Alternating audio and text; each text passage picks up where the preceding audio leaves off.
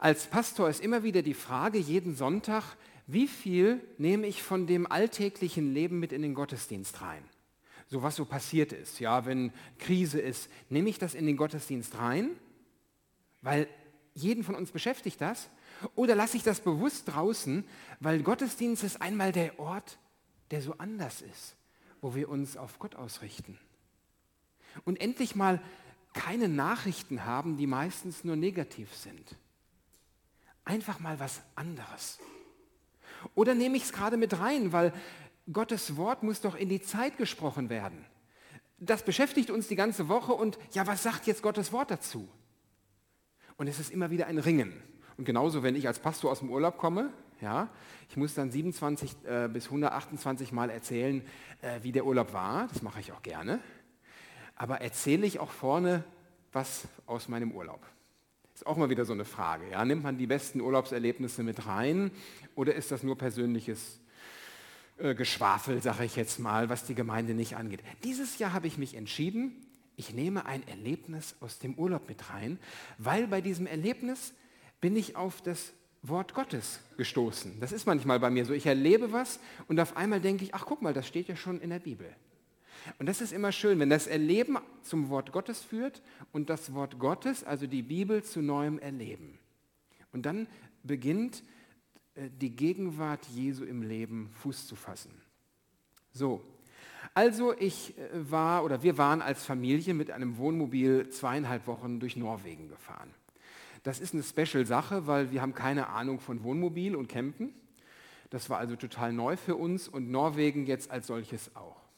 So gut, wir sind dann über Dänemark, dann so im Uhrzeigersinn äh, einmal durch Südnorwegen bis Bergen hoch und dann über Oslo, äh, Göteborg, Kopenhagen zurück. So könnt ihr euch das ungefähr vorstellen. Manchmal eine Wanderung über irgendwelche Fjorde und Berge und manchmal Städte angeguckt und alles dazwischen auch erlebt. Äh, von einsamen Stellplätzen am See oder am Fjord bis hin zu Campingplätzen äh, haben wir alles mal so ausprobiert. So, wir waren also in Oslo angekommen und äh, einen Tag durch Oslo gegangen. Den nächsten Tag wollten wir noch auf den Holmenkollen. Kennt das einer, Holmenkollen, was das ist? Einige Hände gehen hoch, ja, sind vorzugsweise die Älteren, etwas Älteren unter uns, ja, die sagen, gut, das ist doch eine, das ist doch eines der ältesten Skigebiete, die, äh, ist so erhöht über Oslo, so ein Berg, und dieser Berg heißt Holmenkollen.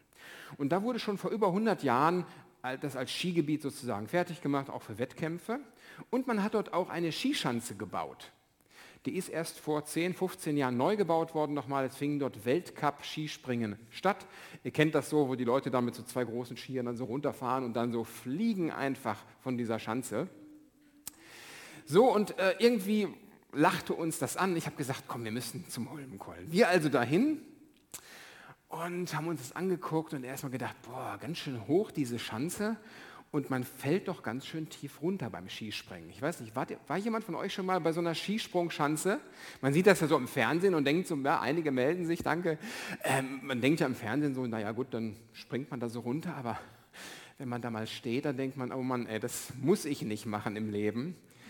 Äh, aber es ist interessant, das mal anzuschauen im Sommer. Winter wäre das sicherlich auch mal interessant. Und dann Hannah, ich habe sie gefragt, ob ich die Story erzählen darf, ich darf sie erzählen heute Morgen. Hannah sagte, eine Tochter, Papa, ich möchte oben von der Schanze runter fahren. Und zwar ist es im Holmkorn so, die haben eine Seilbahn gebaut, oben von der Schanze, die ganze Schanze runter über den Zuschauerraum hinweg bis ans andere Ende, 650 Meter lang. Und ich dachte, okay, jo, das wird dann auf mich gehen, die Aufgabe. Und dann ist immer so die Frage als Elternteil, ihr kennt das vielleicht, ja, will ich einen gechillten Urlaub oder will ich irgendwas erleben mit den Kids? Das ist immer mal so ein Zerriss, den man dann so hat. Steffi lacht da hinten und denkt, jo, das haben wir auch erlebt. Ähnlich. Ähm, und ich dachte, ah, eigentlich hätte ich schon Bock auf ein bisschen Abenteuer, aber oh, ich bin so ein bisschen schlappi und überhaupt, muss das denn sein? Und wer sich in Gefahr begibt, wird darin umkommen. Ne? Ich werde das gesagt, diesen Satz. Willi von Biene Maya, ja? Maya, wer sich in Gefahr begibt, wird darin umkommen. Und, ähm, und ich habe dann gedacht, oh, das muss nicht sein. Ach, Leute. Und dann, äh, dann ähm, jetzt habt ihr mich ein bisschen rausgebracht. Ja, ich bin ein bisschen daneben. Und dann kamen wir und guckten, wenn man da hochfährt, 50 Minuten Zeit zum Anstehen. Oh, eine Stunde mit Kindern warten, das will man nicht, nicht. Dann sagt man so als Vater, also das ist zu lang. Ja? Und außerdem ist es teuer. so viel Hunderte von Kronen kostet das. So, und ähm, dann war es aber so, wir haben so ein bisschen Zeit verbracht da, lange Rede, kurzer Sinn, die Wartezeit wurde weniger und irgendwann war klar, wir machen das Ding. Wir fahren oben, also ich fahre mit meiner Tochter, das waren so zwei Bahnen, man konnte parallel fahren, als Seilbahnfahrt oben runter äh, über die ganze Sache hinweg. Tierisch aufgeregt natürlich, wir beide dann so angegurtet irgendwann und dann juhu, runtergefahren. Als wir unten waren, dachte ich so, ey, weißt du was, wir müssen mehr Seilbahn fahren im Leben. Das ist ja das Adrenalin noch so in einem drin. Man fühlt sich total wohl, man hat was geschafft, man fühlt sich wie der Held, obwohl man nichts gemacht hat eigentlich, außer da gesessen und ist diese Seilbahn runtergefahren. Aber für mich war das so ein Moment, wo ich dachte, Mann, Holger, du bist oft zu vorsichtig im Leben. Du, du gehst manche Schritte einfach nicht, manches Abenteuer nicht. Ich bin so ein bisschen so ein ängstlicher Typ auch. Und da habe ich mir manches Mal etwas verwehrt. Und meine Tochter hat mich dazu eingeladen, zu diesem Erlebnis. Und ich dachte hinterher, Mann, super. Mehr Seilbahn fahren, das habe ich mir für mich mitgenommen, möchte ich im kommenden Jahr. Mehr etwas Riskantes auch mal erleben, mehr Mut haben, mehr das Leben zu feiern, mehr zu tanzen. Da denke ich an Freitagabend an die Texas Night. Und äh, dann etwas zu erleben, einfach was nicht sinnlos ist, aber vielleicht sinnfrei. Und das brauchen wir, solche Erlebnisse, solche Momente. Und dann kam mir der Vers, und jetzt komme ich auf den Bibeltext, auf den Predigtext für den heutigen Sonntag, auf Johannes 10, Vers 10. Ein Vers im Zentrum, da sagt Jesus, ich bin gekommen, um ihnen das Leben zu geben, Leben im Überfluss. Ich habe mich in diesem Moment so lebendig gefühlt, so überfließend und übersprudelnd von Leben, als ich da runtergekommen war. Und als Hannah und ich, wir beide da Arm in Arm standen und gedacht hatten, jo, wir beide haben es geschafft. Das war so ein Gefühl der Lebendigkeit. Und ich frage dich mal heute Morgen, ey, wann hast du dich das letzte Mal richtig, richtig lebendig gefühlt? Vielleicht letzte Woche beim Baseballcamp? Das war für mich auch so eine Zeit. Ich bin da mal rumgelaufen, rumgehopst gestern beim Turnier. Und in dieser Woche, weil es einfach ein toller Platz war an der Janusz Korczak Schule da. Und es, die Leute waren einfach dabei. Ich habe mich total lebendig gefühlt. Ich weiß nicht, wann hast du dich das letzte Mal so richtig lebendig gefühlt? Wo du eintauchen konntest in das Leben? Für mich war diese Seilbahnfahrt das und dann habe ich gedacht, hm, kann man das zum Predigtext machen? Äh, also den Bibeltext ja, aber die Aufforderung, wir sollten alle mehr Seilbahn fahren. Da habe ich gedacht, das ist riskant. Das ist ja schon eine Auslegung. Und ist es das wirklich, dass wir alle mehr Seilbahn fahren sollen? Mehr tanzen sollen? Ist das der Schlüssel zum Leben? Ist heute Morgen die Message, hey Leute, tanzt ein bisschen mehr, macht ein bisschen mehr Party? Da habe ich gedacht, nein, für mich, Holger, war in diesem Urlaub, in meinem Urlaub mit der Familie, an dem Tag genau das dran, weil ich brauchte Urlaub, ich brauchte eine Auszeit, ich brauchte diesen Moment, mich zu spüren mit all dem. Da hat Gott mich zu eingeladen, aber ich darf nicht meine Erfahrung zur Erfahrung aller anderen machen und dazu einladen. Manchmal neigen wir ja dazu, wenn wir was ganz toll finden, dass wir sagen, und das müssen alle anderen auch erleben. Nein, es muss nicht jeder Seilbahn fahren. Aber für mich war das die Einladung zum Leben. Und die Frage heute Morgen, wenn wir das lesen in der Bibel, Johannes 10, Vers 10, wenn Jesus sagt, ich bin gekommen, um ihnen das Leben zu geben, Leben im Überfluss. Was ist für dich dieses Leben? Was ist das, wo du sagst, Jesus, das brauche ich jetzt. Das bräuchte ich, damit ich lebendig bin, damit ich Leben spüre, damit ich eintauchen kann. Und das erschließt sich nicht nur im Seilbahnfahren. Und ich will dir das als Hausaufgabe heute mitgeben. Ich wollte es eigentlich sammeln hier, deshalb habe ich auch eine Flipchart hier. Äh, was ist für dich Leben? Was bedeutet für dich eigentlich Leben? Wenn wir so lesen, Jesus sagt, er gibt uns Leben im Überfluss. Dann nicken wir Christen in der Kirche und sagen, oh ja, das ist sehr schön, Jesus. Dankeschön. Und dann sagt Jesus, weißt du eigentlich, was das heißt für dich? Und ich habe gemerkt in der vergangenen Woche, ich habe damit gerungen, ich habe gedacht, Jesus, was ist eigentlich Leben für mich? Was bedeutet das eigentlich, Leben? Du gibst mir Leben im Überfluss, jetzt könnte man sagen, ja, ewiges Leben, also dass du nach dem Sterben auf dieser Welt noch weiterlebst im Himmel. Ja, gut, das ist eine gute Antwort. Ewiges Leben, also Leben im Überfluss im Sinne von nicht enden wollendem Leben. Ja, gut. Aber was bedeutet es heute, morgen, übermorgen? Jesus hat hauptsächlich in die Jetztzeit gesprochen. Was bedeutet für dich Leben? Nicht nur vegetieren, nicht nur den Alltag schaffen, nicht nur irgendwie ein bisschen Urlaub und Alltag schaffen, sondern was ist für dich eigentlich Leben? Das ist ja wichtig zu wissen, weil Jesus will dich dazu einladen. Und wenn Jesus dir das schenken will, Leben im Überfluss, was ist es dann? Ich lade euch ein, darüber nachzudenken. Und dann, nächsten Sonntag, werden wir einen Gottesdienst haben, der schon ein bisschen Tradition geworden ist. Es gibt ja Traditionen, die kennt man, ja, Weihnachten feiern, Ostern. Und es gibt auch Traditionen in der Gemeinde, die sind vielleicht nicht jedem so bewusst, aber seit vielen Jahren haben wir das so, dass immer der Gottesdienst, der vorletzte Gottesdienst, bevor die Schule wieder anfängt, dass wir so einen Zeugnisgottesdienst machen. Das hat nichts mit Zeugnis von der Schule zu tun, ja, sondern dass wir erzählen, hey Jesus, wo hast du mich angesprochen im Leben? Wo hast du angedockt bei mir? Was habe ich erlebt mit dir, vielleicht im Urlaub in dieser besonderen Zeit?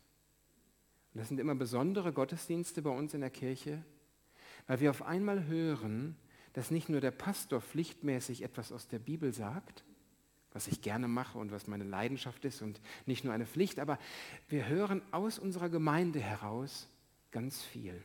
Und ich bitte euch ein bisschen dass ihr euch am besten bei mir kurz anmeldet und sagt, Holger, ich habe einen Gedanken, weil wir werden aller Voraussicht nach, wenn das Wetter es zulässt, am nächsten Sonntag Open-Air-Gottesdienst machen. Ja? Und dann, äh, das war so unser Gedanke, ab nächsten Sonntag für die nächsten sechs Wochen ungefähr Open-Air-Gottesdienste draußen machen, weil in zwei Wochen haben wir Familiengottesdienst, darf ich auch schon zu einladen, zum Schulanfang äh, mit anschließendem Gemeindefest. Und äh, da wollen wir auch draußen sein, es gibt was zu essen dann herzliche Einladung an alle und wir wollen das Leben feiern. Wir wollen diesen Neustart ins Schuljahr und mit all dem, was zusammenhängt, miteinander feiern draußen. Und deshalb nächsten Sonntag Abendmahlsgottesdienste mit Zeugnissen draußen. Bereitet euch gerne schon darauf vor. Sagt Jesus, was ist für mich Leben? Und dann könnt ihr vielleicht etwas erzählen. Und wir werden gleich schon einen Bericht hören. Steffi hat mich angesprochen, Stefanie hat mich angesprochen und du wirst dann noch einmal gleich am Ende was erzählen. Schon mal schönen Dank dafür, was du erlebt hast. Ich möchte trotzdem noch einmal uns zum Schluss der Predigt noch einmal mit hineinnehmen in den Bibeltext. Denn dieser eine Vers aus Johannes 10, Vers 10 steht in einem größeren Zusammenhang. Und es ist sicherlich hilfreich, ihn zu kennen. Und da merkt ihr vielleicht auch, wieso ich auf diesen Text gekommen bin. In Norwegen nämlich sind wir nicht nur Seilbahn gefahren, sondern in Norwegen laufen viele Schafe rum. Und die laufen einfach so quer über die Straße. Und äh, man denkt so, hat die einer vergessen, sind die ausgebrochen, hat die jemand verloren, ja, wo gehören die hin? Aber nein, normalerweise ist es bei den Schafen ja nicht so wie bei uns, dass die dann eingefärcht sind auf einer Weide, sondern in Norwegen leben die einfach frei.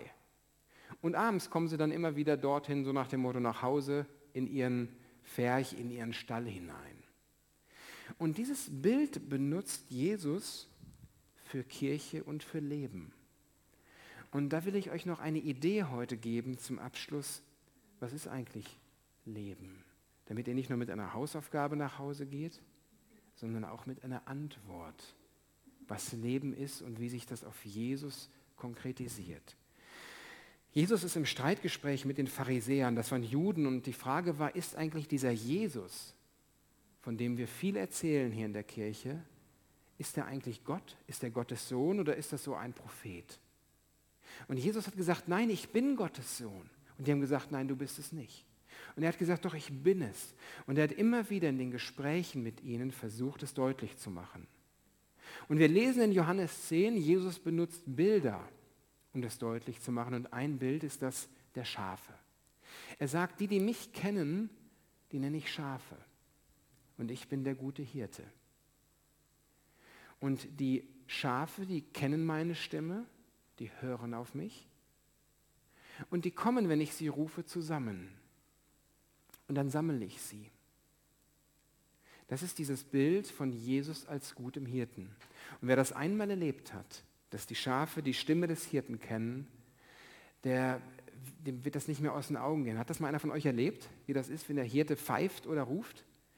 Äh, im, wir wohnten acht Jahre im Westerwald. Und da gibt es so, dass aus der Eifel im Frühjahr die Schafherden hochziehen und äh, dort, wo, das, wo es möglich ist, wo es Gras gibt, einfach die Schafe gefressen haben. Und dann war zum Beispiel der eine Tag, wo in unserem Vorgarten, war ein Rasen, war alles voller Schafe. Ja? Nicht nur in unserem Vorgarten, auch im ganzen Umfeld. Alles voller Schafe, wir kamen kaum dahin. Ja? Und das war auch in Ordnung so, das war genehm so. Äh, und die haben dann alles abgefressen im Frühjahr, alles plattgetrampelt, ein bisschen gedüngt. Und dann sind die ja weitergezogen. Das ist so der Deal, den die Bauern mit den Schafen, äh, mit den Schäfern dann haben. Und dann gibt es diesen einen Moment. Die Schafe sind überall verteilt in der Nachbarschaft. Und dann pfeift der Hirte oder ruft. Und die Schafe kennen ihn. Und in diesem Moment, wenn die Schafe die Stimme des Hirten hören, machen sie nur eins. Sie rennen zum Hirten. Es ist unglaublich. Er pfeift einmal und alle Schafe, egal was sie machen, sammeln sich bei ihm. Mich hat das sehr, sehr beeindruckt und ich habe das erste Mal Johannes 10, was dort steht im Johannesevangelium, verstanden, wenn Jesus sagt, ich bin der gute Hirte und die Schafe kennen meine Stimme. Und dann, dann sammle ich diese Schafe und über Nacht, wenn sie Schutz brauchen, dann sammle ich sie in diesem Stall, in diesem Pferch nenne ich es mal. Das ist so ein, ein ummauerter, um, ähm, abgegrenzter, geschützter Rahmen.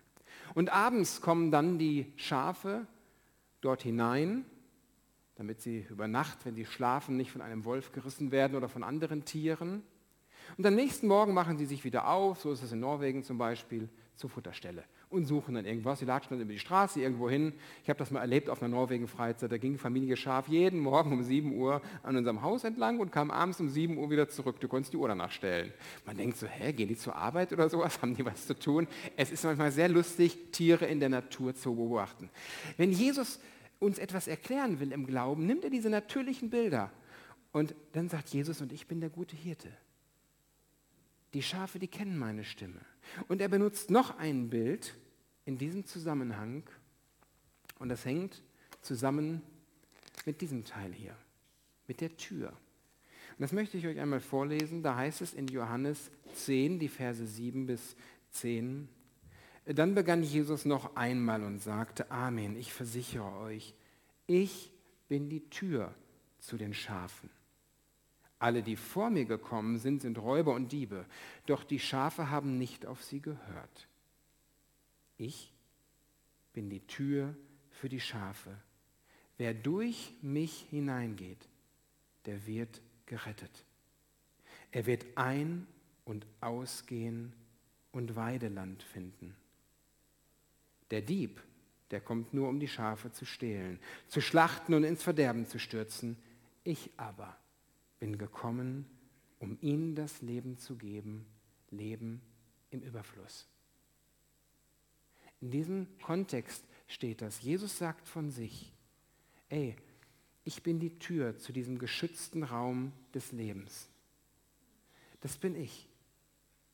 Und ich lade dich ein, auch heute Morgen, durch diese Tür zu gehen. Ich lade dich nicht ein, um irgendwo reinzugehen, wo du nicht mehr rauskommst. Ich will dich nicht einsperren, sagt Jesus, denn der Clou ist, dass du ein- und ausgehst durch diese Tür. Ich werde dir sagen als guter Hirte, wo das Weideland zu finden ist. Und ich werde dir Schutz geben und Zuflucht, wo du es brauchst. Beides. Ich lade dich ein zu der Freiheit des Lebens und zum Seilbahnfahren und zur Arbeit, denn Arbeit ist etwas Schönes. Ich lade dich ein, die Fülle des Lebens zu begreifen und ich lade dich ein in den Schutzraum der Gemeinschaft meiner Schafe. Das ist zum Beispiel heute Morgen hier. Und immer wieder kommst du an mir vorbei, hin und her. Und das ist Leben, Leben in der Beziehung mit Jesus. Und es gibt nur einen Hirten. Es gibt nur eine Tür, die zum Leben führt, und das ist Jesus. Und es gibt ganz viele, die hier drin sind. Das sind ganz viele ähm, in der Ökumene auch. Da sind, ob es da Katholiken oder Evangelische oder Orthodoxe sind oder Freikirchler oder noch andere, die sammelt Jesus. Das ist nicht der Raum der Freikirche hier, sondern es ist der Raum der Schafe, der Raum der Nachfolger Jesu. Und wer ein- und ausgeht, der wird Leben finden und der wird uns zeigen, wo die Fülle des Lebens ist. Und bei mir war es dieser eine Moment des Seilbahnfahrens, ja. Was ist dein Raum des Lebens, was dir gut tut? Und vielleicht noch einen Gedanken. Was ist ein Raum des Lebens, der dir fehlt? Denn das kann ja auch sein, dass du vielleicht hier sitzt und sagst, ja, eigentlich ist für mich Leben, heißt für mich Leben, dass ich keine Schmerzen habe, dass ich gesund bin. Aber ich bin nicht gesund und ich habe Schmerzen. Jesus, was, was ist los? Ich habe ein Bedürfnis, das nicht gestillt ist. Ich hätte gern Kinder, aber ich habe keine Kinder. Ich hätte gern ein Haus, aber ich habe kein Haus. Ihr Lieben, dort, wo wir Mangel haben, ist es immer wieder eine Chance. Wo uns die Seilbahn fehlt, ist es immer wieder eine Chance, dass Jesus diesen Mangel ausfüllt. Dass es eine Tür wird, durch die Jesus in unser Leben kommen kann. Und wo wir sagen, ey, mir fehlt diese Sache. Und Jesus sagt, und genau dafür bin ich da, um diese Sehnsucht zu stillen. Und auf einmal begegnet mir das ganz neu. Ich habe das zum Beispiel, wir wohnen zur Miete in so einem schönen Häuschen und äh, manchmal denke ich so, ach Mensch, ich hätte auch gerne ein Eigenheim.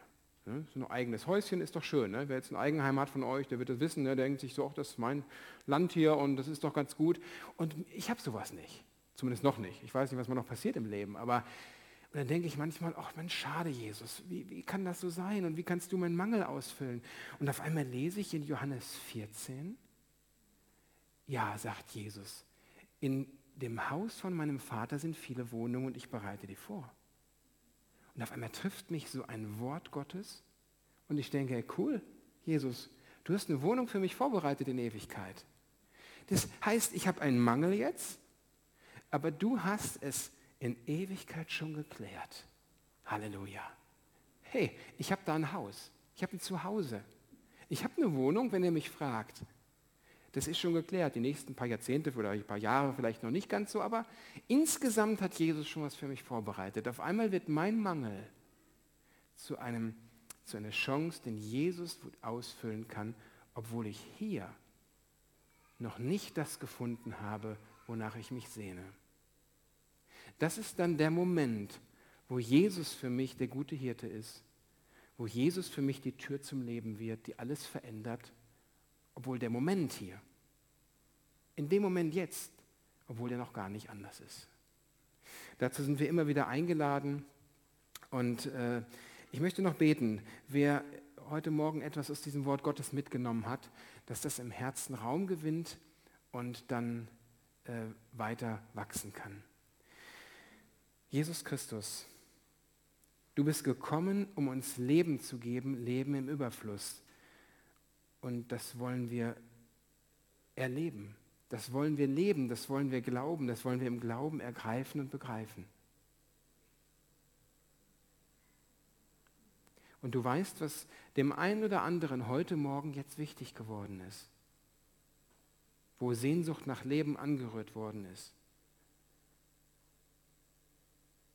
Komm du dort hinein und schenke du Leben im Überfluss. Gott segne dich. Amen.